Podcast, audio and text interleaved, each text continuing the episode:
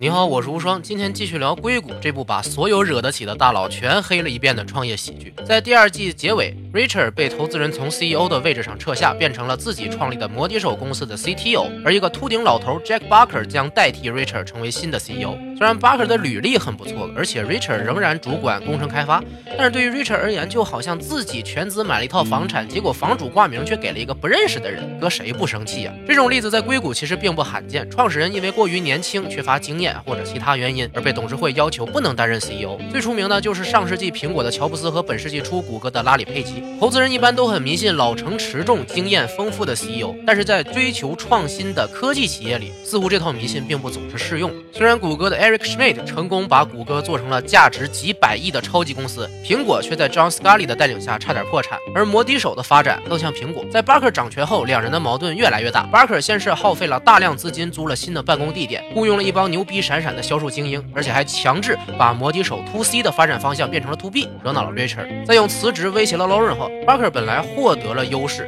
但是呢，在董事会会议上，巴克过于无理，冲击了 Lauren 的底线，最终还是被开除了。摩的手经过这么一番折腾后，账面上的钱花了大半，为了削减开支，只能又回到 Early 和那个小小的孵化器里办公。另一边，狐狸的 Gavin Belson 虽然遭遇了诉讼失败，但是却因祸得福，凭借之前员工协议被判为没有法律效益，无偿的解雇了大量没用的雇员，还收回了大量期权，赚了一笔。而走运的大头虽然也被解雇，但是凭借之前爬到的高级职位，拿到了两千万的遣散费，出来买了豪宅，开了自己的孵化器项目。只不过呢，被 Erlich 占了便宜，两人合伙成立了投资公司，由 Erlich 控制大头的全部财产。Erlich 手里有了大头的钱，先是买了一个科技博客公司，又花巨资搞了一个超大型 party，结果玩过头破产了，欠了一屁股债的 Erlich 被逼无奈出售了所有摩的手的股份给 Lauren，净身出户。这件事情被传遍硅谷后，Erlich 既丢了财产，也丢了名声，还差点拖累了摩的手公司。但是 Richard 接纳了走投无路的 Erlich，给了他一个 PR 的职位，这样 Erlich 虽然不再是股东，但仍然可以和和兄弟们在一起。Gavin 解散了一直没有作为的纽合力，转而买了曾经偷窃过摩的手算法的伪真公司，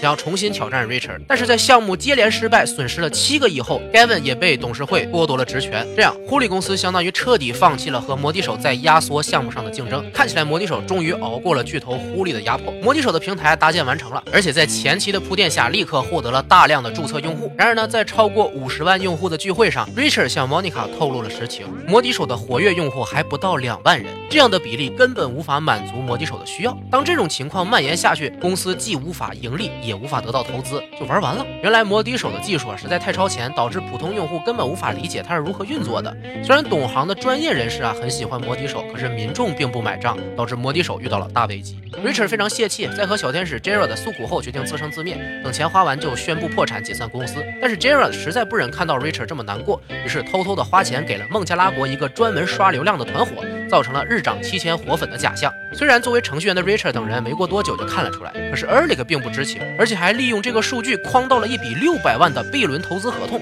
为了瞒过调查，Danesh 和 Gilfoy 还私自做了掩盖死粉的程序，只要 Richard 在合同上签字，摩的手就能得到新的投资，挺过这次难关。刷流量固然是不对的，而且这种行为非常常见，尤其是咱们国内的某些行业，数据水分是非常大的。但是现在企业想要融资，必须有好看的数据。竞争如此激烈的环境下，作为创业者也实在是无奈之举。Richard 实在迈不过心里这道坎，不敢拿着假数据骗投资，在签合同的前一秒把刷流量的事情自爆了。Eric 因为被骗非常的气愤，不仅没有谈成合同，而且 Eric 也不想再理 Richard。这次假数据曝光后，几乎所有投资人都不会再投资摩的手。代表了 Vega 的 Lauren 也只能被迫拍卖所有摩的手的股份来摆脱和他们之间的关系。相反，Gavin 在一次短期旅行中巧遇了也被解雇的 Jack Barker，并且通过摩的手的离职人员得知了摩的手的糟糕境遇，于是决定按照 Barker 之前的想法做出一个 To B 的盒子产品来挽回名声。最后凭借签下了之前 Richard 曾拒绝的企业大合同，Gavin 绝地翻身，成功回到了互利的核心岗位上，并且还出价一百万想要买下摩的手来羞辱 Richard。在最后的董事会会议上，Richard 眼看着要把摩的手卖给狐狸，而自己一分钱也拿不到的时候，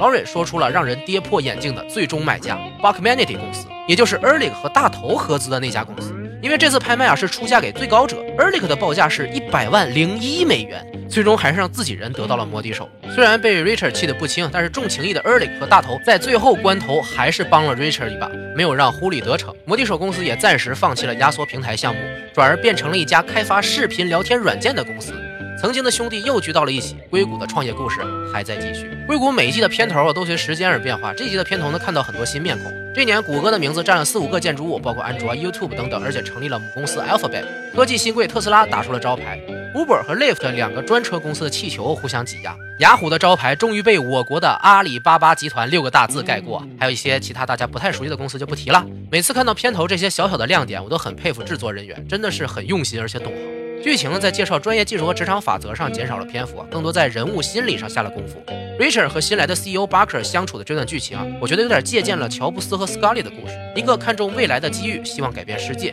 一个看重眼前的利益，希望提升业绩。甚至 Richard 想搞政变但是失败的桥段，都和乔布斯一模一样，我看着也是挺乐呵的。相比前两季，第三季的摩的手公司算是走上正轨的时期，有了自己的产品，可以和其他公司大大方方谈合同。但是这段时期的问题也是很让人无可奈何的，自以为天下无敌，但是用户不买账。对比一下我们的阿里巴巴，刚开始发展业务的时候，中国哪里懂得什么电商、什么信用、什么网购啊？人们看不懂产品就不会花钱。现在我们都知道阿里巴巴改变了中国，但是那个时候除了马云几个创始人，有多少人相信他们呢？不是投资人坚定的力挺，公司早就倒了。这阶段 Richard 的失败也是一样，技术确确实是代表着未。来，但是这个阶段的人们没法理解，投资人又不支持，这条路就走不下去了。前期看起来似乎巴克那个盒子是个笑话，可是后来却是这个盒子帮助盖文重回互利的权利圈。面向消费者的大型平台确实很诱人，如果成功，就意味着数不尽的财富，像亚马逊、谷歌、脸书、腾讯这种公司一样。可是几十个做相似平台的里面，能活下来的就这么几个，能成功的少之又少。反倒是面向企业的产品更容易获得及时收益，也许受众面窄了许多，但是从市场方面来看，风险也小了很多。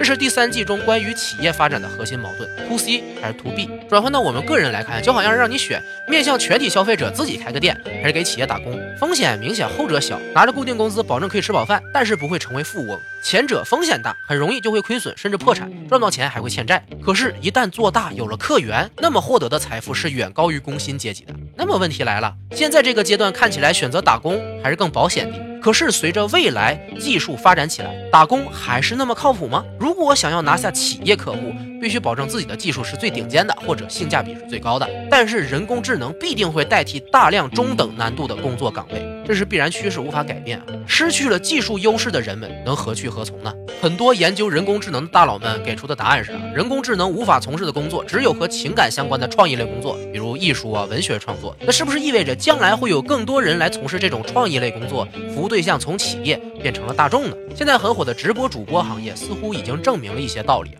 普通人也可以做面对大众的工作，只要你确实有本事，不用给公司打工也可以赚大钱。在未来，这种情况可能会渗透到更多行业中，只不过机会还是只会提供给提前很久就做好准备的人而已。Richard 和 Barker 的一次争论很有意思啊。Richard 认为公司的产品是算法或者平台，然而作为商界老油条的 Barker 却告诉他，公司真正的产品是股票。也许未来公司可以改变世界啊，但是商人更关心当下的利益，尤其是老练的 CEO 更追求漂亮的业绩报表来提升股价和自己的形象，这对创新来说是毁灭性的打击。所以在坚持不盈利、追求创新的未来收益和着眼当下最大利益、忽视未来可能性之间做抉择，一直是创业者头痛的问题。对于我们普通人来说也是一样，是选择深造或者创业，赌自己未来的价值更大。还是立刻找到让自己可以独立生活的工作，给人打工。大多数人都选了后者，在投资界也是一样。所以，聪明的投资者和伟大的企业家，总是那少部分选择前者的人。